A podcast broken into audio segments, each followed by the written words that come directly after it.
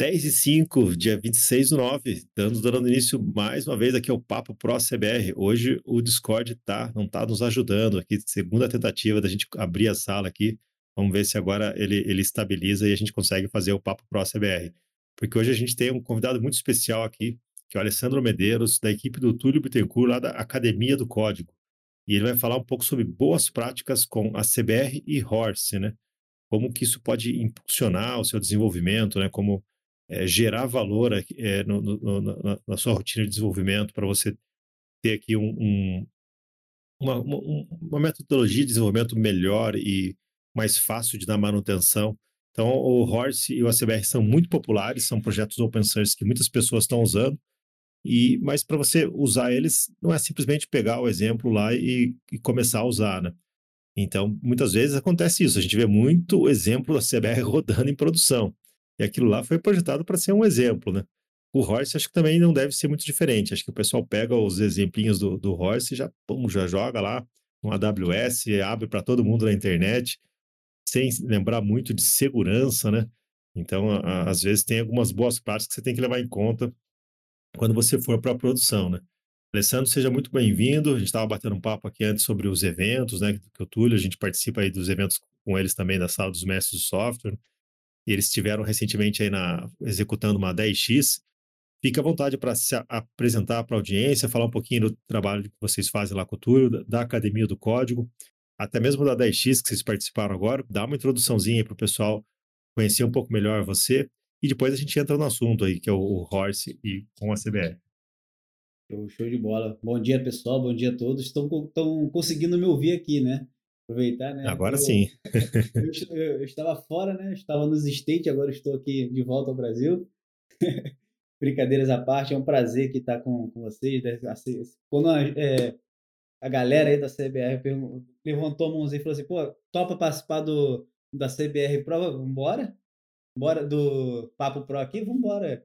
É, é, o pedido deles é um, é um papilo assinado e autenticado assim é uma é, não é um convite, é uma intimação. Então vamos embora que a gente a parceria aqui é grande, o prazer de estar junto. Nossa, eu assim, eu, eu particularmente eu, Alessandro, né?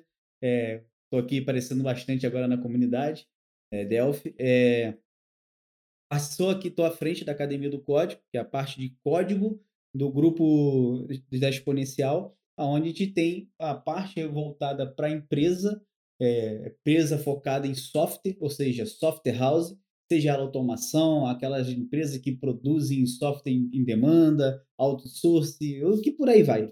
É, não, não, importa a forma de, de, da, da, empresa que ela trabalha como de software, mas a gente é focado é, o nicho de é, empresa de software. Quer dizer o que? A gente ajuda não só o código, a equipe de desenvolvimento a se organizar, a ter uma boa uma aplicabilidade do, em código, em gestão de, de é, equipe de desenvolvimento, mas também na parte de finanças, gestão de, de, equipes e no geral dentro de uma empresa. Então, tanto que a 10x que ocorreu agora há a semana, quinta e sexta, que é onde a gente é, ser, é, leva um grupo de empresários para poder aprender um pouco mais sobre essa metodologia de como a gente pode ajudar eles na, na a elevar o nível né, de buscar né, eh, clientes, é, melhorar, melhorar a gestão, tanto de, de, equipe como produto, no geral.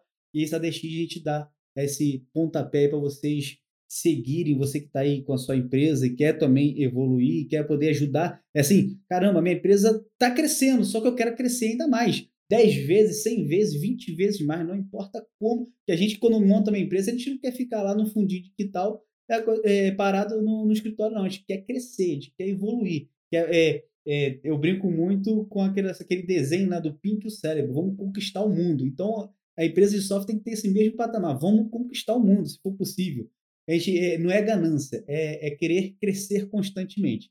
E aqui a Academia do Código, a gente tem esse foco enraizado né, no sangue, né, corre no sangue, que é fazer parte da, história também da, galera do, do, desenvolvimento. Eu, vim de escovador de bit, vim de outras linguagens, é, que código atrás de código, tenho uma paixão fora de sério pelo Delphi e estou aqui para ajudar a não só a criar um código limpo, né? Ter aquele cuidado, aquele carinho com o código, mas também com a gestão da, do setor de desenvolvimento, com a galera, poder ajudar no geral. Então, a Academia do Código aqui traz não só conteúdos, mas também essa, essa troca de experiência e ideia com a, com a equipe de desenvolvimento. Então, eu estou aqui à frente da Academia do Código hoje, e eu, a galera que está aqui com a gente aqui, para poder levar um, um conteúdo, um, auxílio maior para os desenvolvedores.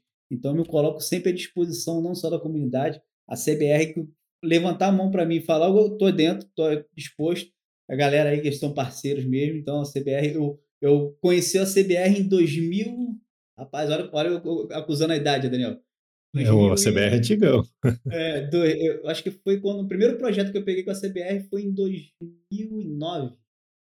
É, a CBR de 2005 foi o comecinho aí do, do CBR. Foi comecinho. Foi 2009, se eu, não me lembro, se eu não me engano, é 2009 ou 2010. Foi onde, foi onde foi o, o primeiro contato com um projeto que eu tive em Delphi. Que assim, eu programava outra linguagem e me deram um projeto Delphi. Pode falar a linguagem que você programava. Você era Javeiro, fala a verdade. Era Javeiro, é. Eu tomava. Puxa, eu, cafezinho, né? É, eu era do Java e, assim, eu pô, programei em Java há um bom tempo. Aí, o primeiro projeto que eu peguei para poder ajudar lá na empresa que a gente trabalhava, eu tinha um projeto em Delphi. Aí, quando eu olhei lá, que raio de negócio é esse no boleto? Eu acostumado a fazer tudo na mão, tudo na unha. Eu olhei, o que é isso aqui? Eu vi um monte de componente. Que negócio é esse que esses caras estão colocando? Aí eu vi, rapaz, negócio tão fácil de trabalhar, assim, já, já, já tá tudo pronto. Por isso que esse negócio é fácil de trabalhar. Eu não, eu tinha que escrever tudo na unha. Então, poxa, olha a facilidade. Aí comecei a ter um contato. Quando eu fui para o Delphi, aí fui trabalhar depois de quatro anos, fui trabalhar com, com Delphi em automação comercial. Aí eu vi, eu vi a CBR no sangue, né? Que a automação comercial lá, essa empresa era CBR para tudo quanto é lado. Então, é, eu, eu vi assim, esse, essa facilidade que a CBR dá para a gente é, produzir melhor o nosso, nosso produto, né? Então, achei assim, fora de série. Então, esse contato que eu tive com a CBR foi maravilhoso, né? Eu, se eu tivesse conhecido a CBR no, no Java, eu tava mais feliz ainda. era, era puxado. É, hoje a gente tem a CBR Lib, né, focando em outras linguagens, né? Muita gente do Java tá, tá usando a CBR uhum. Lib aí, é, continua com o Java. A gente tenta não só prover uma DLL, é, mas também fazer todo o JNI lá, prover uma, uma classe de alto nível ali para quem está do lado da, da linguagem, né? É uma dúvida, a Academia do Código, ela é ela, é, ela, ela, pode ser contratada à parte, pelo que eu vi aqui na, na página, você tem cursos, treinamentos. A pessoa, por exemplo, que não está na DX ou nenhum dos outros programas de mentoria lá do, do Túlio, ele, ele, pode contratar um curso da Academia do Código, é isso? Pode, pode sim. A gente tem assim, é, tem um portal de assinatura que é o Clube dos Programadores, que a gente é, realmente é um clube, né? Os programadores, a gente, o pessoal tem o network, tem o, é, o conhecimento, que é uma, um plano de assinatura. Temos também a formação. A gente, o, por exemplo, o empresário hoje ele quer é, elevar o nível, não só do. Tem um clube, né? O clube tem diversas tecnologias ali voltada para o nicho de Delphi, né? Para a linguagem Delphi, onde tem Kafka, é, é, é, mensageria com, com RapidMQ, é, é, Nginx, e, rapaz, é muita coisa dentro do clube. E temos um um, um treinamento que a gente chama de formação sênior.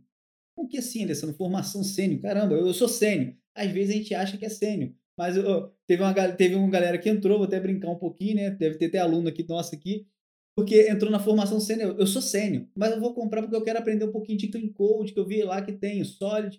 Beleza, quando pegou na parte de lógica, mandou mensagem para mim, Alessandro, que raio de, de, de pergunta aquela que eu não estou entendendo, como é que se faz aquilo? Era só trabalhar com a rei. E aquilo, era lógica.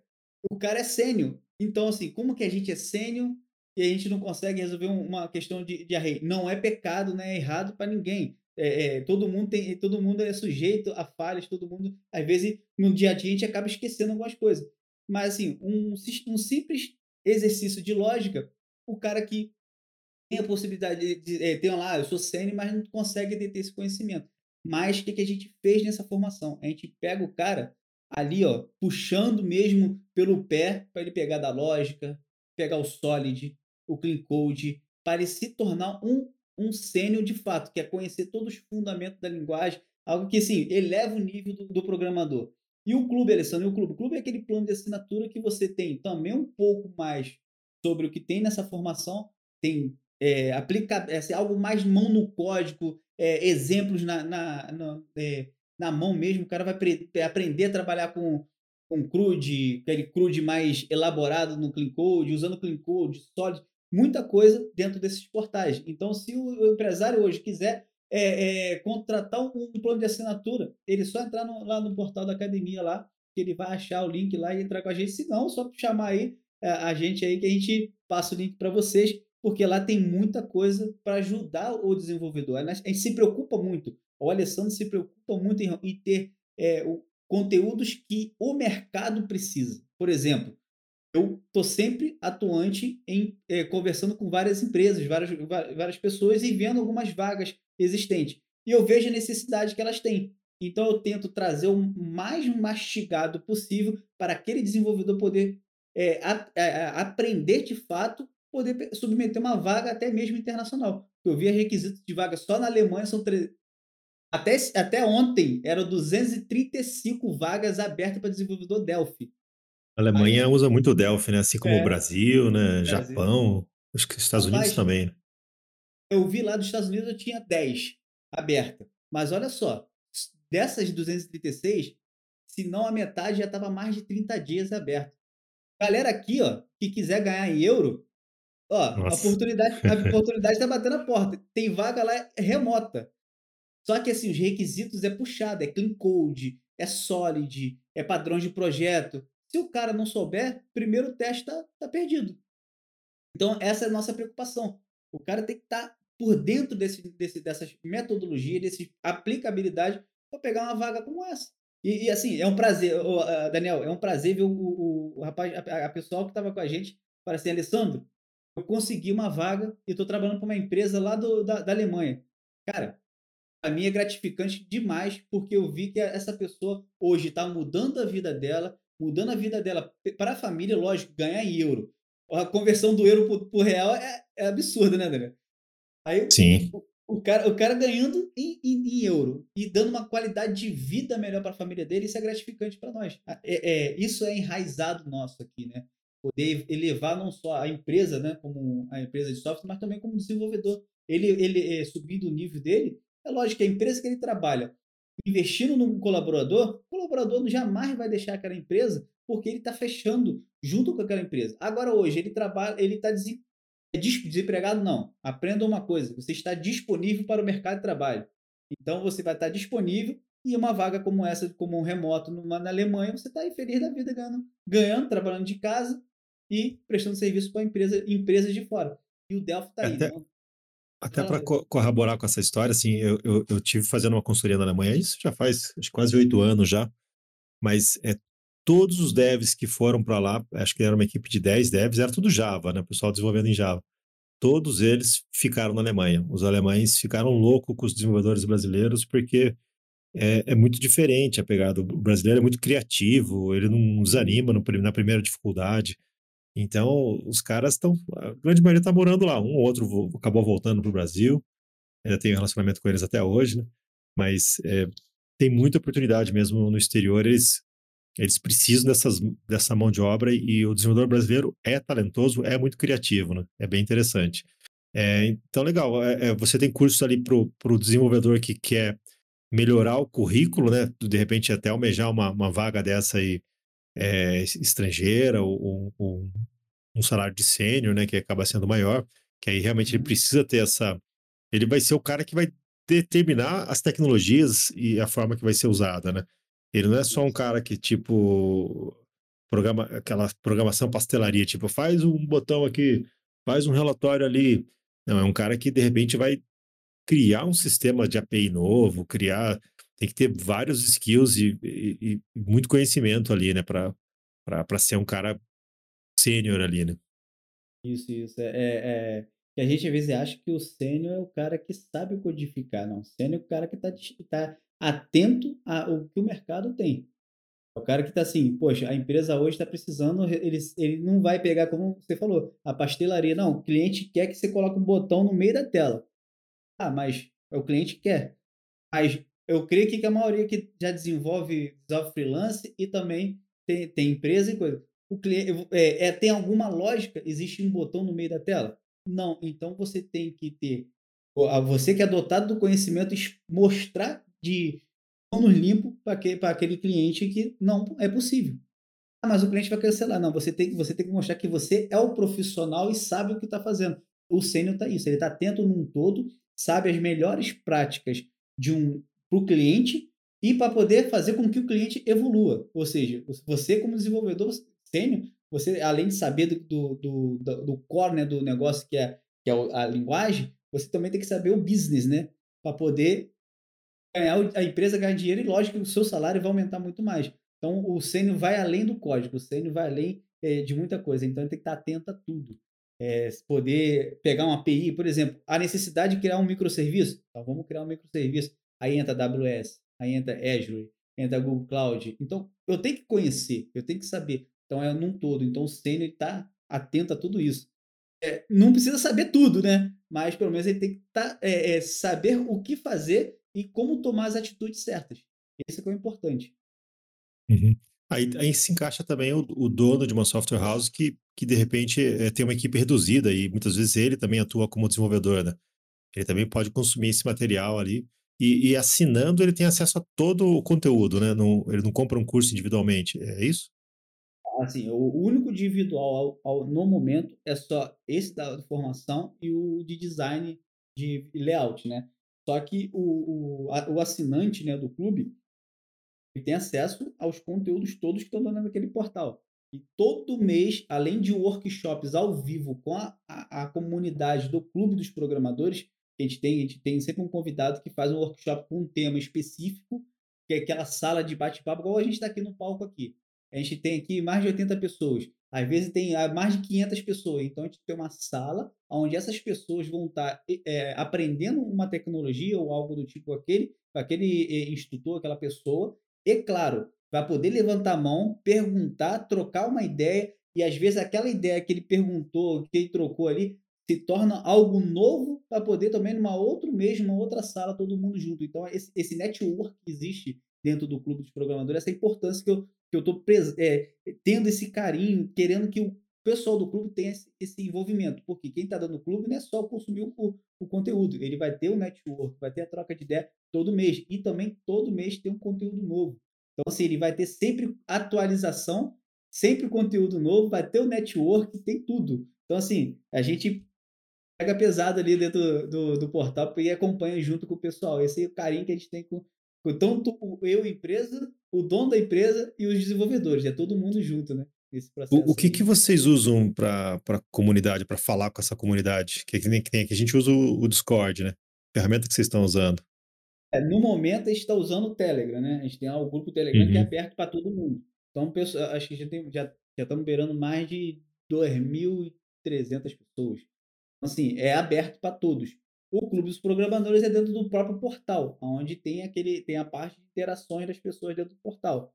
As pessoas podem interagir ou só consumir ali, perguntar ali tranquilo, mas vá lá no grupo Telegram e pergunta por quê. Não é só o pessoal do portal, outras pessoas de fora que tem ali, tem angolano, tem chinês. Eu, eu nem sabia que tinha um angolano dentro do grupo. E faz parte do grupo dos programadores também. Ele mandou uma mensagem para mim, o que esse cara tá falando? Aí, esse cara tá falando esquisito. Tá escrevendo é, diferente aqui. Eu falei, o que, ele tá falando? Ele tá falando em francês. Já fui, peguei a tradução, conversei com ele. Ele tá dentro do clube hoje com a gente. E tá lá. Como é que ele, ele. Agora, como é que ele assiste a aula ao vivo, eu não sei, né? Mas ele tá lá dando os pulos dele e tá dentro com a gente. Então, é uma pessoa também que tem um, um conhecimento também internacional, que pode colaborar também. Tá tudo dentro do grupo do Telegram. Não migrou ainda pro Discord.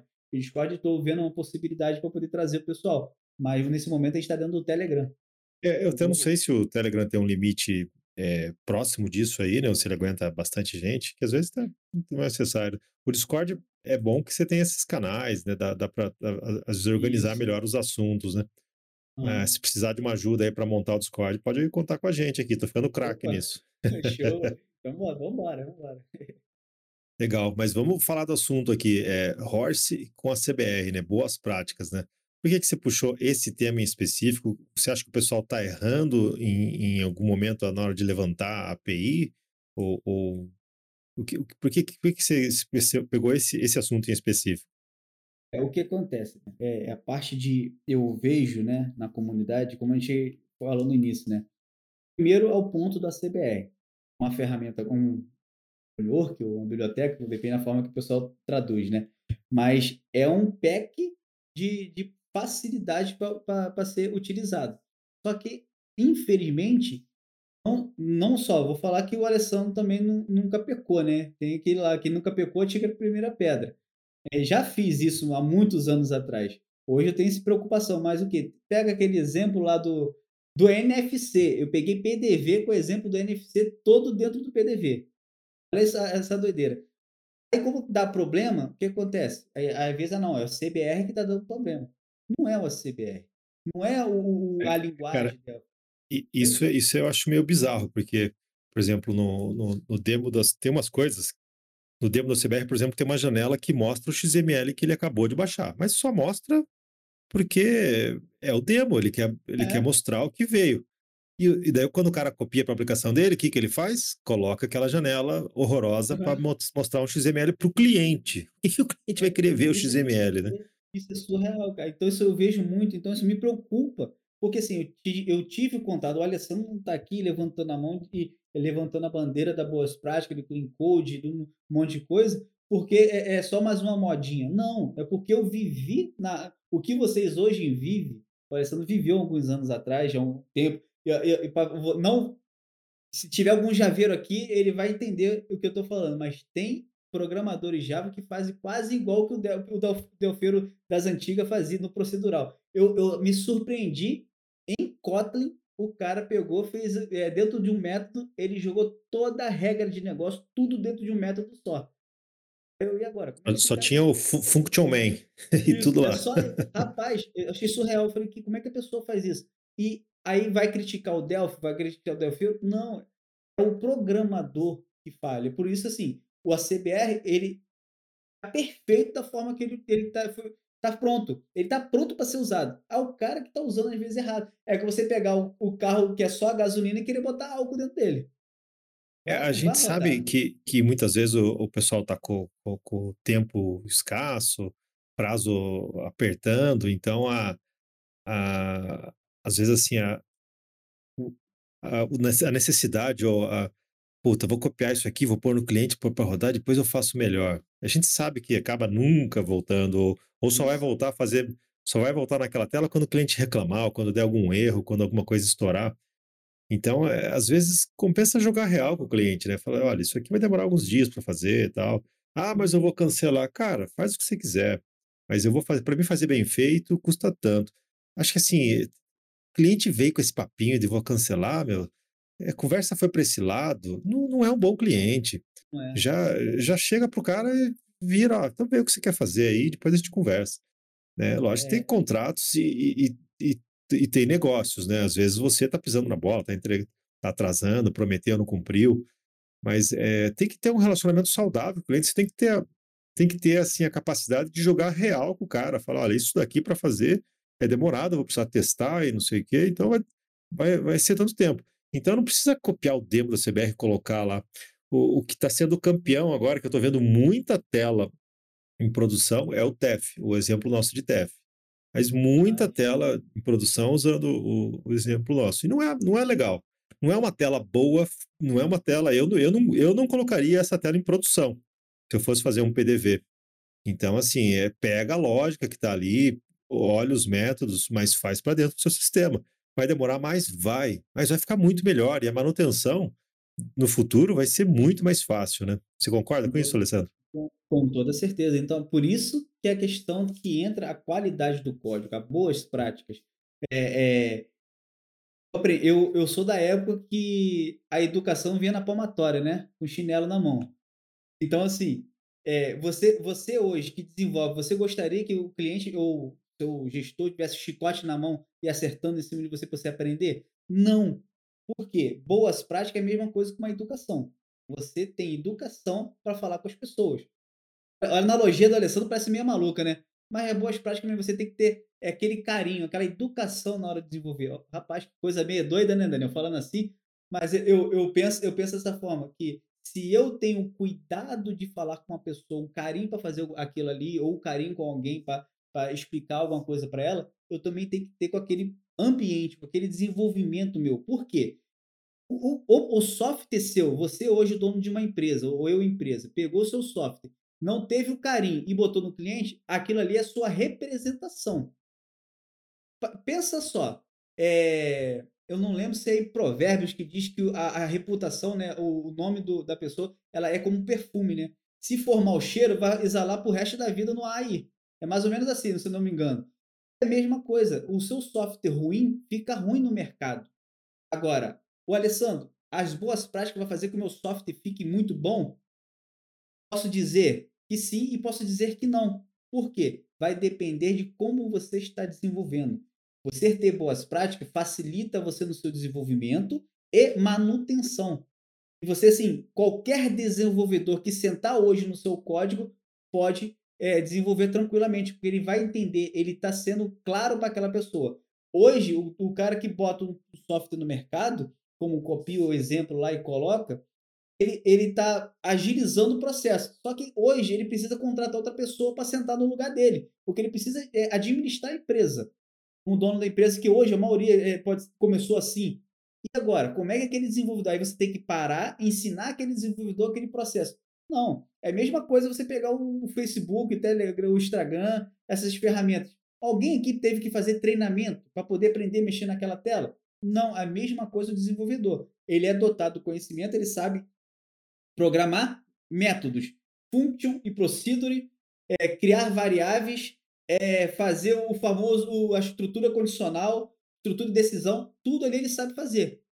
Como é feito, aquilo ele vai olhar, opa, esse método aqui está me retornando alguma coisa. Vamos ver o que está acontecendo. Ele vai entender, porque você está tá sendo explicado dentro do código. Não é um monte de comentário. O código mesmo se explica. As boas práticas pre preza por isso. Porque a gente desenvolve para desenvolvedores, não para para máquina em si, desenvolve para pessoas, que é as pessoas que vão meter a mão no código depois. Depois, de, depois do Alessandro, outras pessoas vão mexer. Então é, tem que prezar por isso. Então, e, a CBR. A, Oi, desculpa. Até, não, até abrindo um parênteses, né, eu coloquei aqui um slide que é uma, de uma palestra que o Túlio fez há muito tempo atrás, e eu, eu uso essa palestra dele até hoje, em, em, algumas, algumas palestras que eu dou, eu uso esses slides dele, com a permissão dele, lógico. Mas é, é uma frase de Michael Feeders falando sobre o UX, né? Eh, parece ter sido escrito ou feito por alguém que se importa com o que faz. Ou seja, ter uma preocupação assim, puxa, eu, eu vou criar um produto. E se eu fosse o usuário do produto, como que eu gostaria que ele, que ele se parecesse, que ele se comportasse, que, é, que ele agisse, né? Então, acho que a, a, pessoa que, que vai criar algo tem que ter isso em mente. Não é pronto, entreguei, cumpri o prazo. Isso aí é, é, é assim, é uma parte. Mas se você entrega algo mequetrefe, se você entrega algo difícil de usar, o cara eternamente vai ter dificuldade de usar, eternamente ele vai acionar seu suporte. Se o código está mal escrito, aquele linguição confuso, nome de variável, os métodos confusos, eternamente você vai ter dificuldade de ter outros desenvolvedores mexendo lá. Aí fica aquele código que tem, é, é, tem, um, tem um, só um cara que sabe mexer nele. E tem que parar o fulano, é ele que tem que pegar um tempo dele lá, porque só ele que sabe mexer nisso daí o resto não consegue. Então, assim, eh, não, não vale a pena ir por esse caminho, né? Acaba ficando muito mais caro no final. Você entrega rápido, cumpre o prazo, depois você se lasca pro resto da vida. É, é, é assim, o retrabalho é pior do que aquele trabalho por bastante tempo. Você ter retrabalho fazer uma coisa, você vai estar refazendo uma coisa que está ruim e pode dar problema posteriormente. É, o Martin Foley é o cara que é, fala muito sobre refatoração de códigos, ele fala assim, qualquer um pode escrever código para máquinas que as máquinas entendam. Bons programadores escrevem código que humanos entendam. É, só que assim, essa tradução ela tá mais boazinha, que ele fala que é, é, é fala de é, pessoas, né? O, o programa, o idiota, qualquer idiota entenda. É, é, o programador bom ele escreve o código que qualquer idiota entenda. Assim que ele fala, a tradução do, da, da, fra, da palavra. É, então, ou até talvez, talvez ele quis dizer assim, tipo, não programadores se lerem aquilo, também vão entender, né? Isso é, a, a, é, é a gente que é programador fala que o, programa, o que nem é programador não sabe nada, né? Mas a ideia dele é essa, que qualquer outra pessoa que não seja o programador em si, entenda que aquilo, aquilo ele está querendo dizer. Por exemplo, if e else. É uma estrutura condicional, mas é uma palavra em inglês. Então, a pessoa saber o que é um if, o que é um else, ela vai saber que aquilo ali é um se ou se não. Então, ela sabe o que é isso, porque é a tradução. Então, olhando, ela vai entender. Essa é a ideia das boas práticas, qualquer outra pessoa entenda. É que o Daniel acabou de falar. É, você tem a qualidade de fazer alguma coisa. Você tem um carinho, um cuidado. Então, esse carinho, eu quero que a galera aqui é, desperte um pouco por isso. Por quê? Essa, essa ideia do, do, da API ROS com, com a CBR, além de mostrar que o ROS é fácil, é minimalista, simples de trabalhar, e claro, a CBR casa muito bem com o ROS. E se você hoje quer montar uma API e quer levar sua, sua aplicação para qualquer servidor, seja ele. Eu, eu gostava muito de usar o Heroku, que ele faz uma, uma camada e por trás dos panos é tudo é, AWS. Ele é, containeriza, é, usa containers é, trabalhando externamente, assim, fica mais fácil trabalhar. Você sobe com duas linhas de código a sua API, rodando, conectando a qualquer banco de dados, enviando o PDF gerado e o XML para onde você quiser, usando a CBR. É fácil, o CBR já te mostra como fazer. Só que aquilo, com qualidade, você consegue levar. Aí, aí o Daniel falou anteriormente, por que você pensou nessa, né, nessa abordagem, Alessandro? O API, Rossi é, é, e o ACBR. Porque já vi casos de pessoas. Ah, botaram até o link do, do Heroku. Esse Heroku é muito, muito bom. É, é, gente, subir um, um, uma API é, usando a CBR gargalando, tendo um consumo muito alto de processamento, por exemplo, na própria AWS, subir, porque a AWS cobra por, por, consumo, né? Se você não souber administrar lá, você se lasca no final do, das contas. Mas um consumo muito alto. Por quê? Fez um processo errado dentro do código e foi gargalando, foi processando, foi demorando, então aquilo ali acaba consumindo. Aí imagine hoje, você, poxa, resolvi o problema do, do da minha empresa, criei um microserviço usando ROS e CBR parabéns para você, você está de parabéns. Aí, no final do mês, a empresa ela recebe uma fatura da Amazon de 6 mil reais por baixo. Paz, um API, um microserviço que era para ter um lucro para a empresa, teve um prejuízo de 6 mil reais. E o cara assim, só descobre isso depois de um mês, né? A hora que chega aquela fatura em dólar lá. Isso depois que chega que dói, né? Então, assim, é, isso é o cuidado que tanto tomei o prezo. Por quê? Poxa, você vai pegar a, o seu produto e vai colocar no, no, Imagine, eu, empresa, eu tenho 200. Tem cliente pagando lá 150 reais. Ponto. É uma empresa boa, mais ou menos.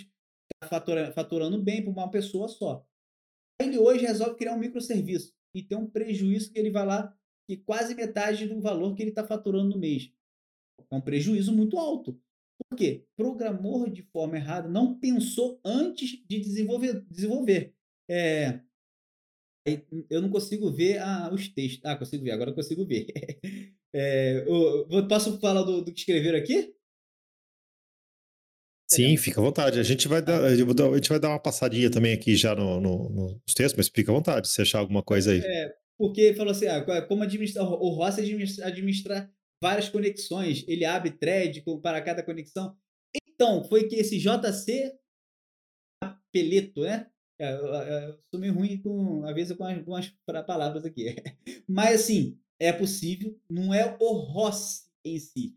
Você tem que fazer algumas. O Ross ele é só um, um, um, framework, ele é minimalista. Ele só faz o que é o que, o que, é o quê? Expor endpoint. Só isso.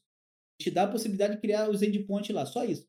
Agora, é, JWT, fotografia, envio de, de, de streaming, é, thread simultânea, conexões. Eu abrir uma conexão e, e, e, utilizar fazendo pool de conexões, isso depende de você.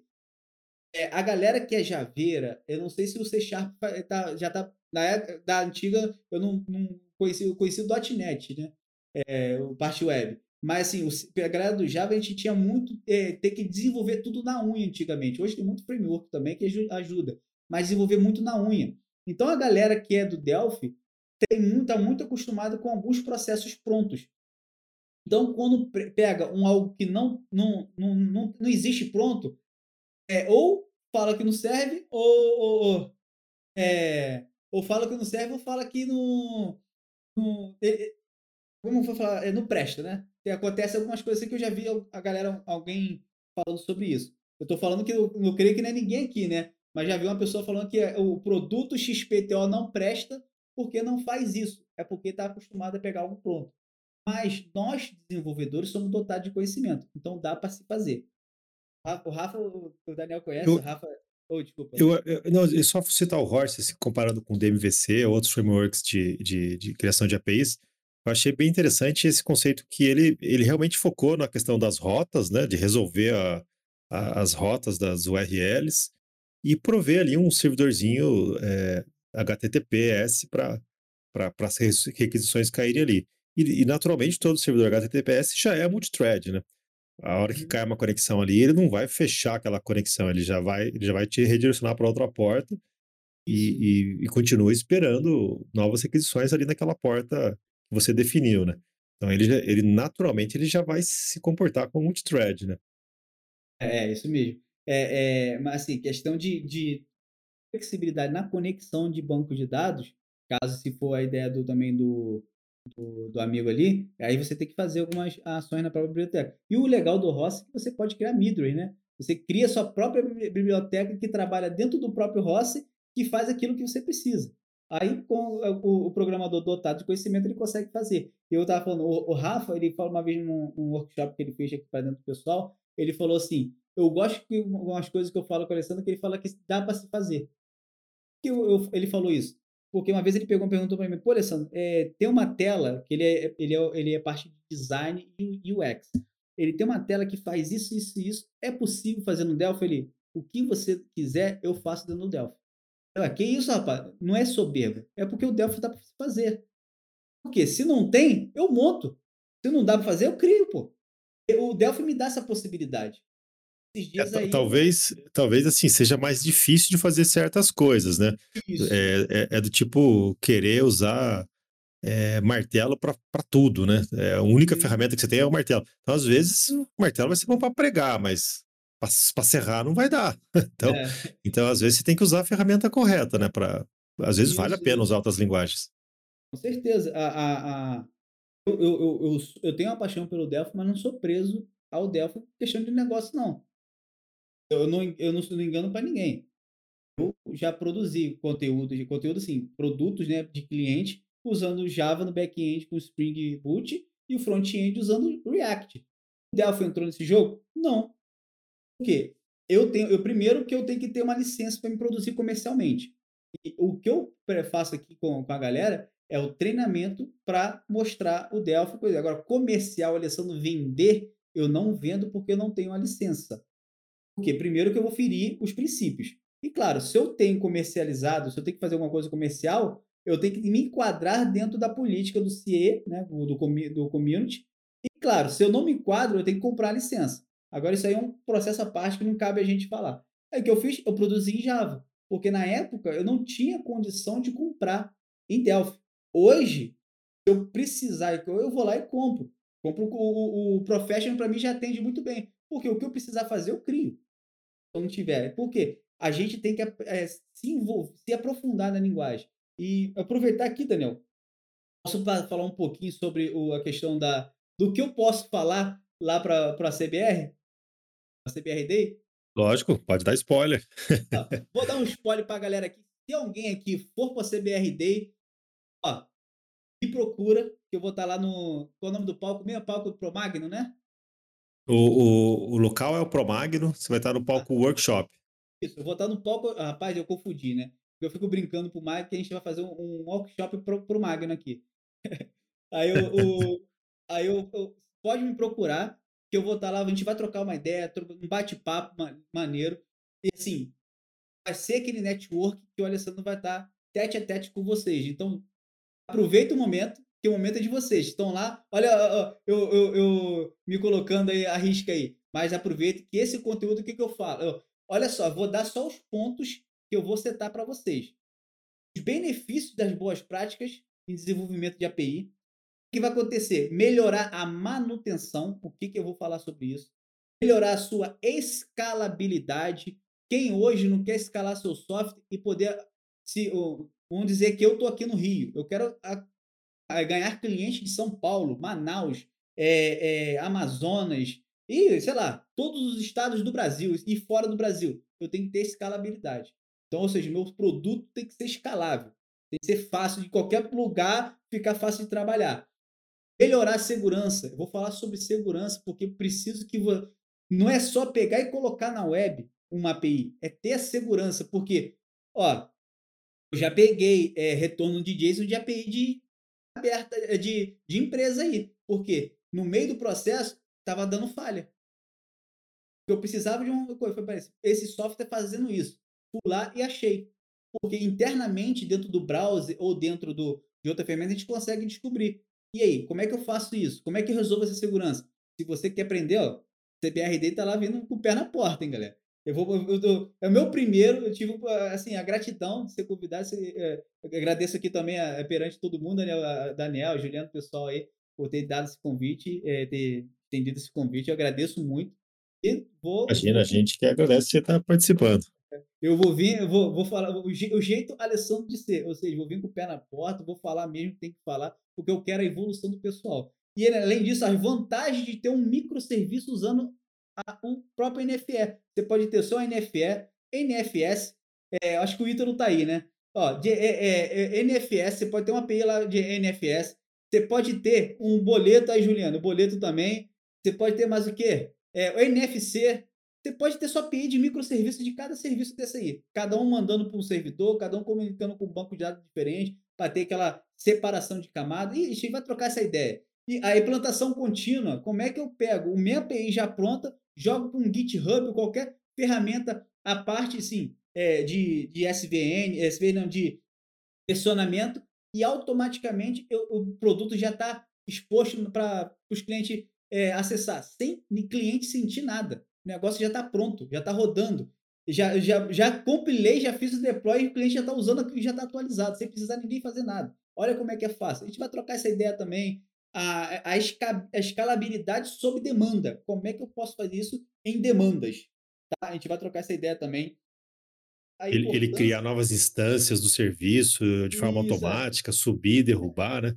Esse é o grande segredo, né? Porque aí você não precisa contratar um big de um servidor caro, ah. é, e, e, ele, ele mesmo vai se ajustando, né? E, mas isso aí bate até numa um pouco de conhecimento de TI, né? Foge um pouco até do, do escopo de programação, né? É, assim, eu vou trocar essa ideia porque não é tão difícil processar isso. Só que assim, é, é, você tem que fazer o quê? Você tem que, como eu falei, o sênior ele tá, tem que estar tá atento aos processos. Eu não vou chegar a contratar um, um arquiteto de, de, de cloud, a cara só botar lá e fazer é, é, a manutenção lá do meu, da minha API. Porque existe coisas que dá para se fazer de forma é, eu, desenvolvedor, ir publicar e fazer essa, essa escalabilidade por demanda. Dá para se fazer. Só que assim, você tem que dar uma pequena estudada na, na ferramenta que você vai trabalhar, seja o AWS, seja o, o da Microsoft, o Azure, seja o, o, o, Google, né? Eu falo esses três porque realmente são os três melhores no, do mundo inteiro, né? Então, aí fora eu tenho da Oracle também, que eu, esses dias eu mexi, eu tenho que ter uma conta lá na Oracle que eu tenho que ver o que está acontecendo lá, que faz tempo que eu não acesso. Tinha, tem essa parte também de cloud da Oracle que eu acho muito legal, só que é muito caro, né? Aí quem quer pagar caro, vai lá para a Oracle lá. então, assim, é ter economia nos recursos. Olha só, quem, quem não quer ter economia no recurso do processamento da sua, da sua API? A, reputação e credibilidade. Isso é um ponto que eu quero bater muito com o pessoal, além da segurança. É, e depois eu vou falar bastante sobre segurança. Mas reputação e credibilidade. Se o seu produto tem uma boa reputação no mercado, você não vai procurar clientes, clientes que vão te procurar. Daniel aí é CEO da CBR, é fundador e CEO, né? Tá Sim. Aí, é, fora as outras empresas aí que você já, é, você já participou, Daniel. Então, assim, entende o que eu estou falando. Se, é, é, quando o produto é bom, o cliente que procura você, não é você que procura o cliente, não é verdade? Sim, é, você tem que ter propaganda também, lógico, né? Isso, Mesmo tendo um produto não... bom, tem que investir em propaganda durante um tempo, até para criar aquela massa, aquele, aquele volume, né? aquele efeito manada, né? É, mas, mas... De, depois disso, o produto bom se vende sozinho mesmo. Você tem que ser, você tem que ser visualizado. É, tem um ditado que quem não é visto não é lembrado, né? Então, Sim. você A comunidade inteira um dia vai lembrar do Alessandro de tanto bater na cabeça de todo mundo falando sobre boas práticas. Mas, é, se eu não sou visto, hoje, como, por exemplo, se eu levantar a mão assim, qual empresa hoje desejaria que eu trabalhasse para ela? Aí sim, eu estou sendo visto. A empresa vai querer me contratar? Não sei. Ela pode querer contratar. Ah, Alessandro, eu gostei do, do seu trabalho, quero que você trabalhe comigo. Show. A empresa vai me procurar. Então, assim, e, e você sabe que essa dica que você deu aí, é, por exemplo, é, todos os consultores recentes que a gente contratou na CBR, onde a gente achou eles? No próprio CBR, na comunidade Isso. da CBR. É, foi o caso do Diego, do, do Alexandre. Então, assim, é, eu, eu, vejo que tem muito desenvolvedor, desenvolvedor que pensa assim: puxa, eu vou para o fórum, eu vou para vou para tal lugar quando eu preciso de alguma informação mas ele não tem muito hábito de entrar lá e tentar ajudar outras pessoas um pouco menos experientes que ele. E isso é muito importante. Você faz um currículo enorme, você se coloca na vitrine quando você faz isso. Né? No caso da CBR, foi, foi o grande diferencial. A gente pegou as pessoas que a gente viu que estavam ajudando, que davam respostas bacanas, que davam contribuições de código bacana. Então, é, acho que todo desenvolvedor, independente da empresa que ele trabalha, ele tinha que ter um pouco esse hábito, tipo, gastar uma meia hora, uma hora do dia dar uma navegada nos fóruns, ajudar um ou outro, não só ir lá para pegar é, respostas para as perguntas deles, mas tentar ajudar também. Isso, porque assim, eu aprendi, eu aprendi isso na época que eu ensinava Linux. Alessandro, você ensinava Linux, porque assim, eu, eu, eu, eu, mexi muito com Linux, eu mexi com rede, né? Então, servidores que é Microsoft, eu jogava no lixo e botava Linux, porque Microsoft não é, não é servidor. Primeiro que já consome muito. então, assim, eu, eu administrava servidor Linux, me fazia, montava máquina com servidores, servidor web, aquelas DNS, e era, era sinistro esse negócio. Gostava muito. Então, tinha gente que queria aprender para poder é, fazer também. Então, eu ensinava. Lógico, era pessoal da equipe, mas ensinava de graça. Olha, de graça não ganhava? Não, não ganhava nada, porque eu já ganhava bem na empresa. Então, não custava nada ensinar aquele rapaz do suporte para aprender, porque ele poderia ter uma vaga no, na, na parte de rede. É porque eu ensinando para ele, eu estava aprendendo muito mais. Se eu for no fórum e, e, e ajudar a pessoa que está com dificuldade, eu vou estar tá aprendendo muito mais e poder ser visto na, na comunidade. Poder, assim, o, como o Daniel chegou para os meninos aí, ó, o Alexandre, Alexandre Diego, ó, pô, vocês sabem como trabalhar com a CBR. Pô, vem cá, senta aqui com a gente, vamos trocar uma ideia, vamos fazer parte do, da CBR. Hoje está aí, ó, cara fora da curva tra trabalhando junto com a CBR, ajudando outros desenvolvedores. Então, assim, quem não é visto, galera, não é lembrado. Apareça, ajude nos fóruns, seja nos grupos de, de Delphi, seja no, no fórum da CBR, outros fóruns, porque você vai estar sendo visto. Porque, por exemplo, uma empresa hoje pode estar olhando, ó, a CBR estava olhando lá no fórum e achou as pérolas lá, os, as, a, né, as, as pérolas do, da relíquias, né? As relíquias que estavam acontecendo lá. Esses caras que estão hoje na, na CBR são um pessoal que sabe o que estão fazendo. Eles estavam ajudando outros e sabiam o que estava fazendo. Então, galera, apareça, ajude, auxilie o seu coleguinha do lado. Não é só o cara que está trabalhando do seu lado também, não. O cara está lá no fórum. Porque você ajudando ele hoje, amanhã você está lá no. Acontece no LinkedIn. A empresa dele está tá contratando, ele vai lembrar de quem? Vou dar um, é, pegar vai lembrar. Um, pegar um aqui para Cristo. Ó, é, é, Rosimar. Eu tô lá no LinkedIn, pô, Rosimar me ajudou várias vezes no fórum lá da CBR. Aí tô no LinkedIn, achei o Rosimar. Hum, rapaz, o Rosimar, você tá, tá querendo é, uma vaga para desenvolvedor, cara? Eu sei que você está trabalhando, mas aqui na empresa tá contratando com salário de 18 mil.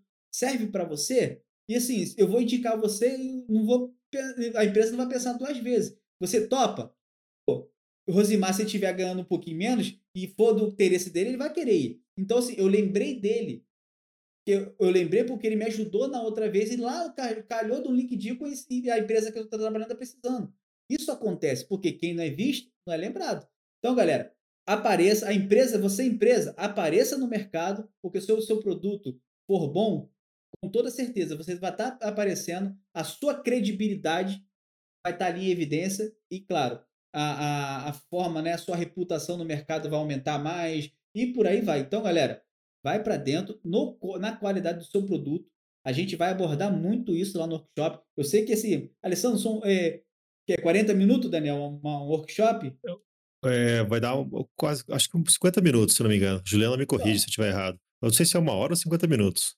Mas a gente tem ainda meia hora de intervalo até o próximo, então dá até para dar uma, um chorinho. É isso mesmo, Daniel. São, são 50 minutos e com esse intervalo de meia hora já pensando, né? Que de repente ali o pessoal se empolga, né? As perguntas e tudo mais. Então dá uma margem aí. boa de segurança também, né? Ah, dá, então, aí já dá para aproveitar, galera. Aproveitar, é, é, usar e abusar do conteúdo. Então, a gente, eu vou é. passar o máximo de coisa ali para vocês, para vocês abrirem o know-how de vocês ali, ter a ideia do conhecimento, e lógico, pela troca de ideia, o network, a CBRD está aí para fazer isso daí é, é, é, o maior número de network possível lá do, da galera, né? E o workshop a gente tá, a gente quer assim, o pessoal quiser levar notebook, abrir junto e tentar ir seguindo o que o palestrante está fazendo, a gente tá, até vai deixar algumas mesinhas ali junto das cadeiras, né? Vai ser um palco mais intimista, bem próximo do palestrante mesmo, é, para conseguir fazer perguntas sem microfone, assim, para ficar bem um hands-on mesmo, né? Então é, vai ser, vai ser bem legal. Fazer tipo um dojo, né? Todo mundo junto ali, mão no código e vamos que vamos, né? Sim. É, é, Alessandro, é, voltar aqui para algumas per perguntas. É, um, primeiro, uma minha, né? É, por que, que, o, que, na sua opinião, o Horse desbancou o DMVC? O DMVC vinha forte, todo mundo falando DMVC, curso de DMVC. É um bom framework também, né? Mas é, por que, que veio o Horse e aparentemente desbancou, ou é só no Brasil que isso ocorreu? O, o Daniel, assim, eu sou suspeito a falar do Horse porque estou até lá no Hashload com, com colaborador também, né? Mas, assim, é, eu, por eu conhecer um pouco das da, por exemplo, o Spring, algumas coisas do Spring no Node é fácil de fazer. Quando eu peguei o Rossi, caramba, a facilidade foi espetacular. Então, eu não larguei ele. Eu gostei dele por isso, por ser fácil. DMC é difícil? Não, DMC ele não é difícil. Ele é um, um framework completo, né? Tem um monte de, de uh, do ecossistema ali dele, tem um monte de coisa. E o DMVC, ele é muito. Eu, quando vi o Varela apresentando, eu fiquei apaixonado. Falei, que isso, que coisa maravilhosa. Por que não conheci na época que eu comecei a mexer com a API em Delphi? Na época. Isso o Rossi não estava tão difundido na época. Aí, quando eu conheci o Rossi, eu vi a facilidade de trabalhar com ele. Então, eu fiquei mais familiarizado com ele. Por ser fácil e por ter me dado a possibilidade de eu criar middlewares alguma necessidade minha. Por exemplo, ah, é, é, fazer tag, fazer paginação, então ficou muito mais simples de trabalhar com ele. Eu gostei por causa disso.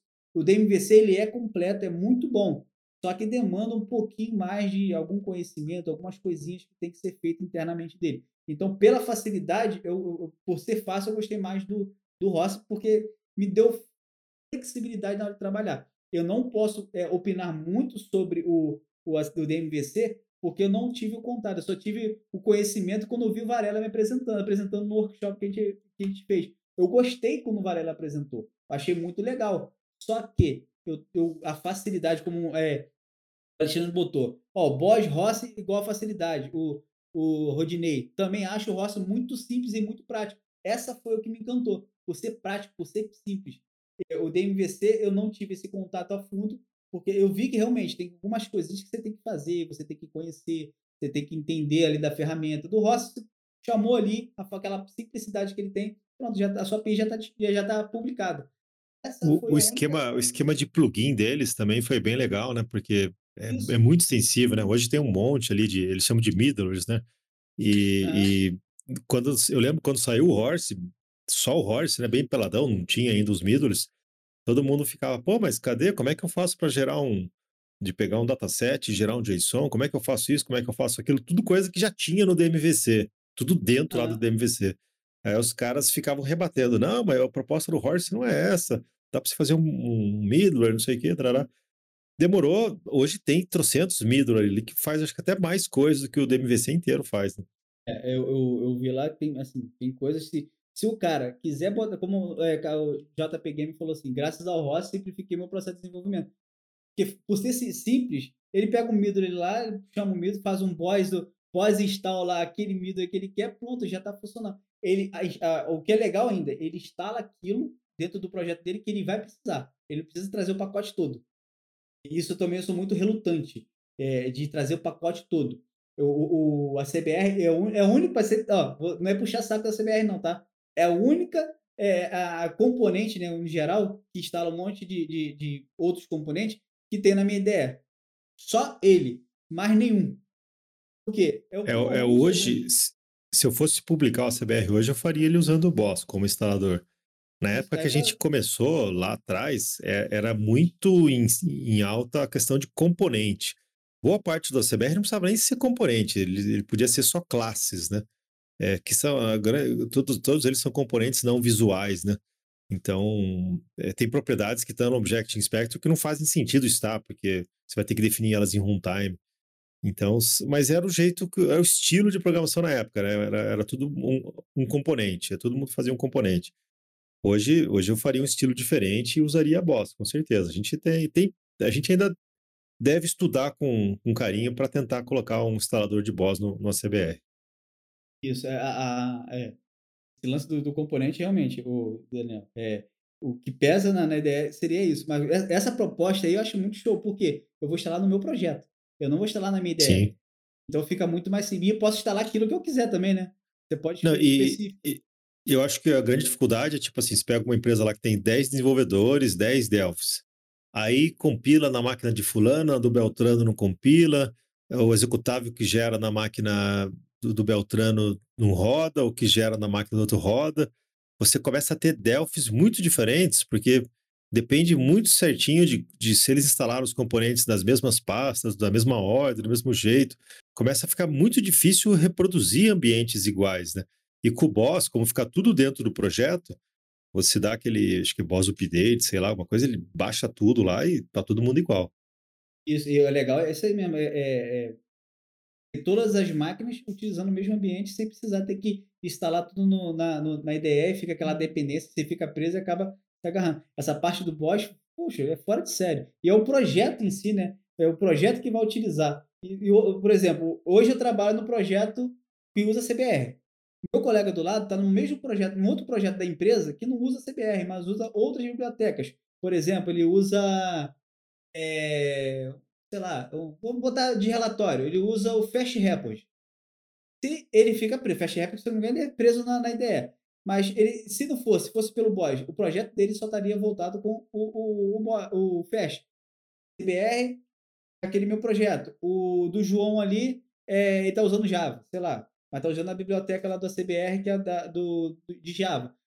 Mas é aquilo, ele está usando coisas específicas para cada projeto. Isso na galera do Delphi. Do Java, eu já fui para o Java, não tem nada a ver, né? Mas é costume.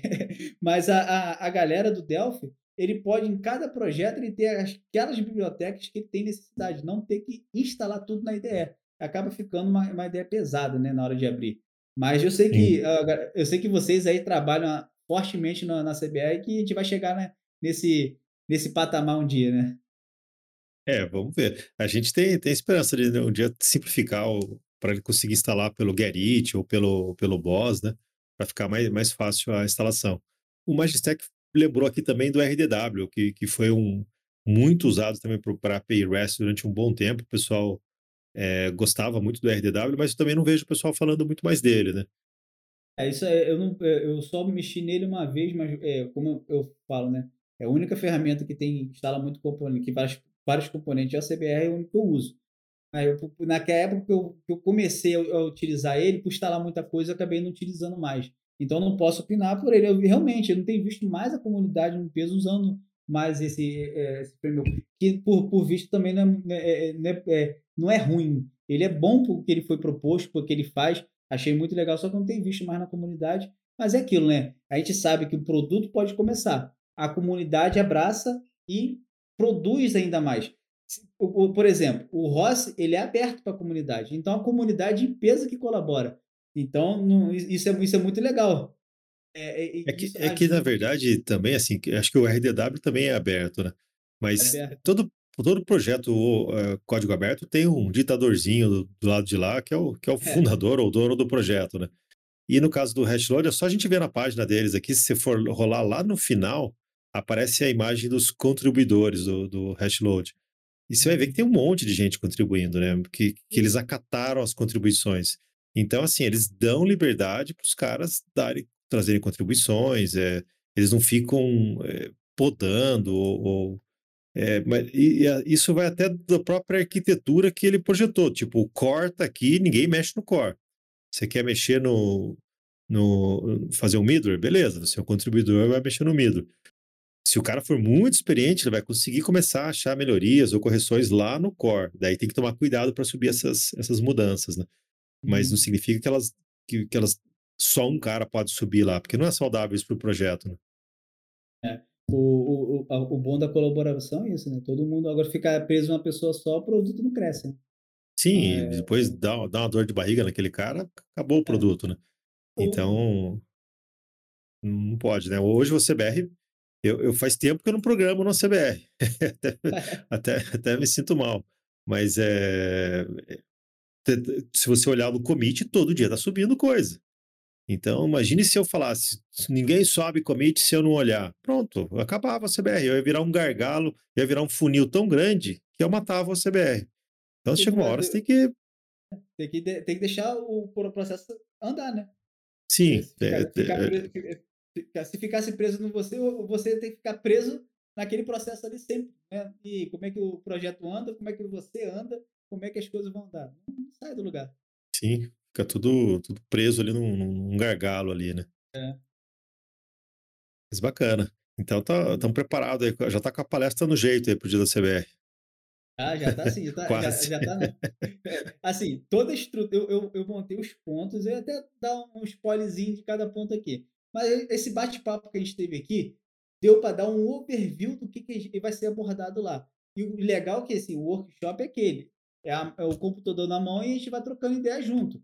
Lógico que eu vou ter uma- um processo já é, modelado para que a gente possa fazer. Então, assim, vocês vão ver é, na íntegra o que, que de fato é criar um microserviço com segurança, escalabilidade e poder ter um deploy.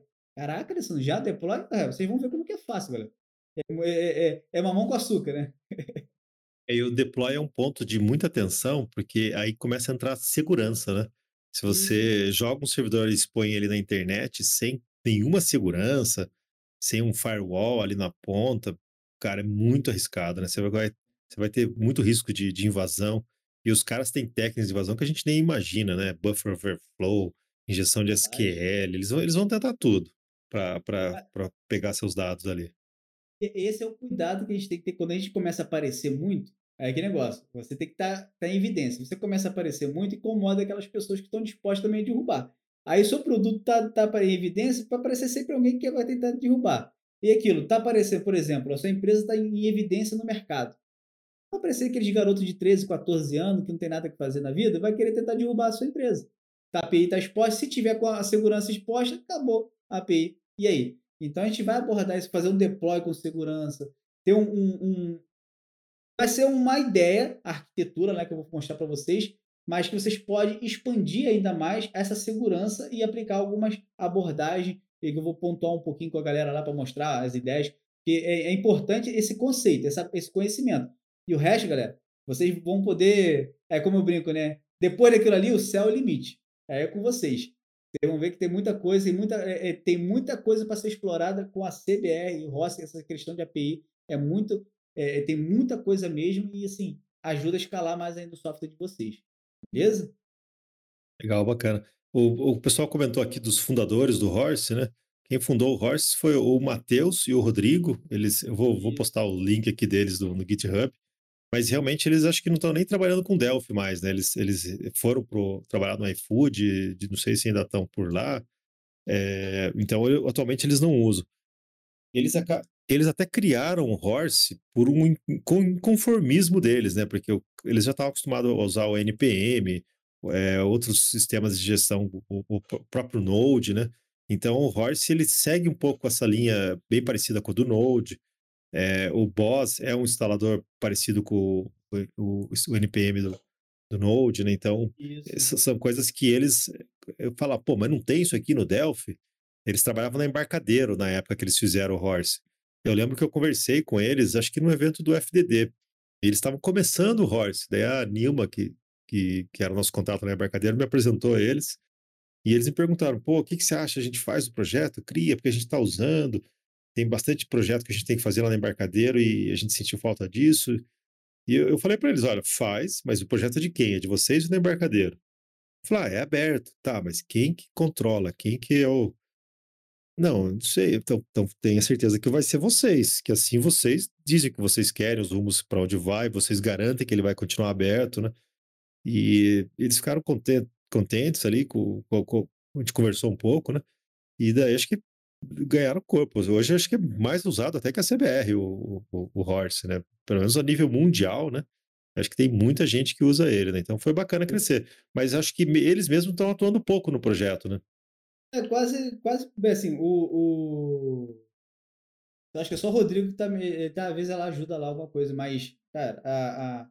fizeram o produto, deixou para a comunidade agora tomar conta. Isso é legal, de vez em quando pode dar uma ideia, alguma coisa, mas o que eles fizeram é o que é o senso da comunidade, né? É deixar o produto aí que é a comunidade que toma conta. E, claro, com qualidade, né? Por isso que o, o, o produto tá aí no mundo inteiro aí sendo usado aí, boa parte. Tem gente lá do, do, das Europa lá, como eu brinco, né? Trabalhando com roça. É muito maneiro. Legal. O pessoal perguntou aqui por que do nome Horse. Eu lembro que eles já explicaram isso em algumas apresentações, mas eu, eu não lembro. Não sei se você lembra dessa história. Da onde veio o nome Horse?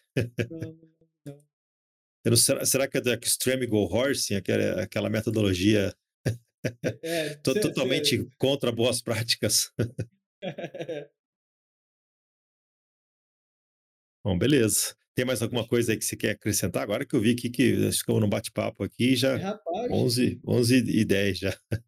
É, é, então, só, só, quero, só quero deixar aquele, aquele ponto aí com a galera, como eu falei no início, né? Eu vou estar tá lá, vou estar à disposição com vocês lá para a gente, nesse workshop, a gente brincar. Eu falo, eu falo que programação é, não, é, não é só. Quem gosta faz até por, por brincando, né? Eu acho legal isso que eu sempre brinquei com meus filhos, com esse negócio de fazer joguinho com eles então, assim, acaba, acaba se tornando uma brincadeira que se tornou uma profissão. E um carinho né, que eu tenho por desenvolver. E o, o carinho que eu tenho com a comunidade. Então, vou estar tá lá. E eu quero que a galera que estiver aqui com a gente, estiver lá, me procura, vamos trocar uma ideia, vamos interagir, vamos bater o papo, fazer o um network e vamos fazer essa, essa PI aí, vocês poderem sair de lá do, da CBRD com a cabeça fervilhando para chegar no, no, na empresa de vocês, né, lá no, na sua cidade e poder por, dar o pontapé inicial em muita coisa que poderia estar, ter feito antes e com, e com qualidade agora você vai poder ter, entender que é possível e alavancar o seu, seu desenvolvimento seu, num, num todo e, claro, aprender muito mais. E quando a gente começa a desenvolver com boas práticas, você começa, você começa a evoluir como, como desenvolvedor. E, claro, abrir o horizonte com o sênior, não tem que ficar só preso no código. A gente vai abrir também aos horizontes, né? Abrir a mente para aquilo ali, sair da, da, do nosso casulo e abrir a mente para o que existe para o mercado. Beleza? Bacana. É, sabe até, a gente acabou esquecendo de falar, mas uma coisa que, que melhora muito o código de qualquer programador, ler código de outros programadores, principalmente daqueles que você admira ou, ou, ou, ou pessoas que você sabe que escrevem um código bom. Por exemplo, eu aprendi demais lendo o código da Synapse, que é uma classe que o ACBR usa para fazer comunicação TCP, para fazer comunicação serial. Eu admiro pra caramba o código-fonte. Hoje eu até consigo contribuir com ela, mandei várias contribuições que foram acatadas lá no, no projeto da Synapse. E eu aprendi demais lendo o, o código-fonte do, do cara lá. Então, assim, a gente vai. A gente sempre tem alguns programadores que a gente vai admirando. Putz, tudo que esse cara aqui escreve é legal. E é muito legal você ver o próprio código do Delphi. Quando você compra o Delphi, vem o código-fonte do Delphi. Se uhum. você quiser ver como que o cara fez para esse edit ter esse efeito aqui, dá para você ir lá e ver. É, eu, eu, costumo fazer muito isso também, né? Tipo, poxa, eu quero fazer igual o Delphi está fazendo aqui. É Ctrl clique, vai navegando, dá um pouquinho de trabalho, usa às vezes o Finding Files para achar a Unity lá, mas é, a, aprende demais lendo o código de outros programadores, né? É, mais experientes, né? É, eu, vou, eu, assim, a parte minha do Delphi evoluiu bastante porque eu fucei muito dentro do código. Muita do, do código do próprio Delphi. Do próprio Delphi. Muita coisa eu fucei ali dentro para poder ah, entender o que estava acontecendo.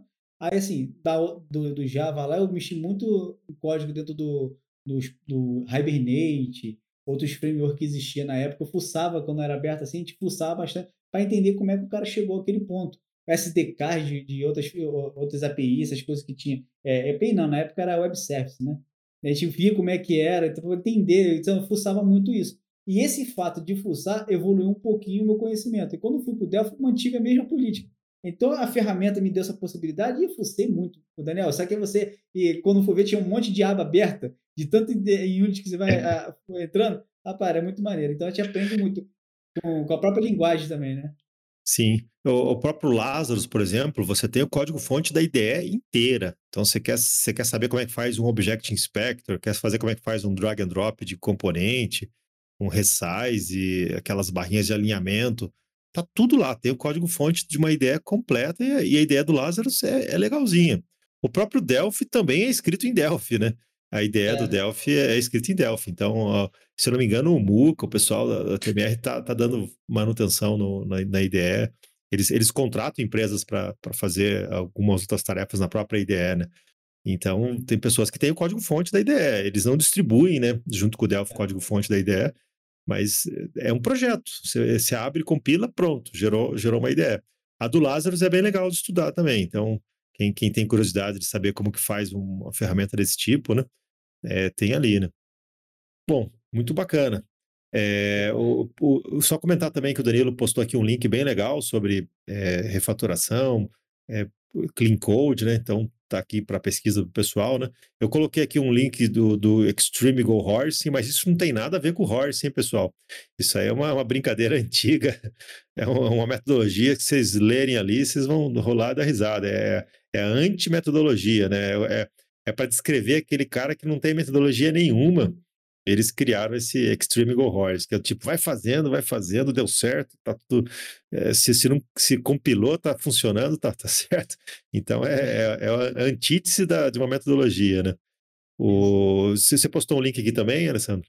É, esse aí do Refactor, que eu falei do Martin Foley, e a galera que quer começar a refatorar e estudar bastante sobre refatoração e qualidade do, do código em si, ele fala muito de, de é, code smell e um monte de, de coisa. Pega esse, esse. Tem um site, né, que tem um monte de, de pontos lá dizendo, e também tem o próprio livro do próprio Martifólio, que é muito bom. Eu aconselho a galera que quer começar a refatorar e aprofundar na qualidade, começa com esse cara para refatorar seu código. O pessoal que, que não sabe o que é um code smell, é código que não cheira bem, né? É, então, são, são, são pequenos sinais que você começa a ler no código, falando, hum, esse cara está fazendo uma procedure que tem muitos parâmetros. Ah, esse cara criou um monte de variável e não nomeou elas direita. Você começa a ter vários, usou um monte de if, é, você começa a ter bad smelling, ou seja, o código está cheirando ruim. Então você vai colecionando vários desses, chega uma hora você fala, puta, tem que refatorar isso aqui esse código tá, eh, ele vai ele está muito propenso a dar problema ou vai ser muito difícil dar manutenção nele. E até para assim escrever um código do, do novo, novo, do zero, é muito difícil. Aqui no CBR, por exemplo, o componente de NFSEX, que é o atual agora, é, até a gente publicar ele, a gente refatorou ele, sei lá, acho que mais 10 vezes. Fazia, ah, ficou legal. Ah, mas se fizer isso aqui fica melhor. Ah, é, então vamos reescrever. Pum. Então, a refatoração é um processo. É, não achem que a hora que você lê um código lindo, que parece um poema, não acho que o cara tirou da cabeça dele aquilo exatamente como está. Quando ele começou, ele também escreveu um linguição, ele também foi, fez uma classe muito grande. Depois ele foi pensando em refatorar e foi ficando elegante daquele jeito, né? Mas é, isso é um processo. O programador que tem esmero pelo código, ele faz muita refatoração mesmo, né? Hum. É, porque é, você tem é, refatoração é, sempre vai existir, né? Você sempre vai produzir e vai refatorar, sempre vai refatorar. refatorar. Então, assim, eu, eu tenho essa máxima de que o projeto seu não jogue fora, não faça um novo. Ele está rodando, melhore ele, vai refatorando, vai melhorando, que vai chegar uma hora que ele vai estar 100% da forma que precisa estar e, claro, de, e, e escalável.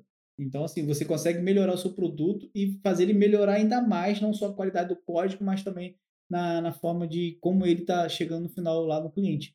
Então, assim, é importante também, não é? Eu vou, eu vou jogar o produto fora. Te falo que tem empresa que começou, tentou fazer um produto do zero, já está três anos tentando terminar e não terminou. Isso eu já presenciei empresa, né? Aqui, aqui da região mesmo. Então, assim, é, não, é, não é legal. Mas beleza. Alessandro, brigadão demais aí pelo, pelo seu tempo, por estar aqui com a gente, Opa, né? Foi, foi um bate-papo bem gostoso, né? A gente acabou até nem falando tanto das técnicas em si, mas de, de boa prática a gente falou bastante, né? Dicas de, de, boa prática mesmo, né? Muitas dicas do que o pessoal vai ver lá no dia da CBR, lá na, na palestra do Alessandro. O Túlio também vai estar palestrando lá no, no, no acho que no palco de empreendedorismo, né? É, tem, mais alguém do time 6 vai palestrar lá ou não? Você... É, eu acho que é só eu Ah, tá. Beleza. É, mas a galera deve estar tá toda lá, né? Então, vai ser, bem, vai ser um é, dia bem bacana. Nós já estamos já estamos nos preparativos aqui faz tempo, porque a carga de trabalho para gerar um evento desse eu, eu não imaginava, sabe? Que ia ser tanto. Eu acho que o próximo vai ser um pouco mais fácil, que a gente aproveita muita coisa, mas esse tá brutal o negócio mesmo. É, é o primeiro, assim, depois desse tipo, desse formato, é quando os próximos você vai, vai, vai ser mais, vai mais rápido do que você imaginava. Aí já está pronto. É, tomara, tomara que eu tenha essa sensação. Mas beleza, pessoal. Mu muito obrigado pela audiência de todos vocês. Eu espero que tenham gostado tanto quanto eu dessa edição do Papo Pro CBR. E quinta-feira, às, às 10, a gente tem mais uma. Diga aí, Ju. Pode dar um Não, recado. Antes gente encerrar, tem um recado importante para o pessoal. A gente está com né, um cupom de desconto especial aqui, né, pela participação do Alessandro, que a gente quer que quem ainda não se inscreveu vá até lá, participe, veja os conteúdos que ele vai, né, vai apresentar. Então tem um cupom ali de desconto com o nosso time comercial. É só chamar o pessoal ali no hashtag comercial dia da CBR que elas vão te passar. Mas é válido só por hoje. Encerrou Legal, aqui, já chama o pessoal lá. Isso, aproveita que já está lá e a gente trocar aquela ideia. A galera que entrar agora, a gente troca aquela ideia lá, conversa lá no nosso workshop. Foi aquele compromisso, é um compromisso com a galera aí. Então, vamos estar tá junto lá para esse, esse bate-papo, esse network aí. Legal, bacana. Obrigadão, Alexandre. Eu vou deixar também aqui o, o link para quem quiser falar com a Franciele Rocha. Ela que é a nossa consultora aqui especializada no, no dia da CBR. Quinta-feira vamos ter outro palestrante do dia da CBR, que é o Bruno Andrade, né, Ju?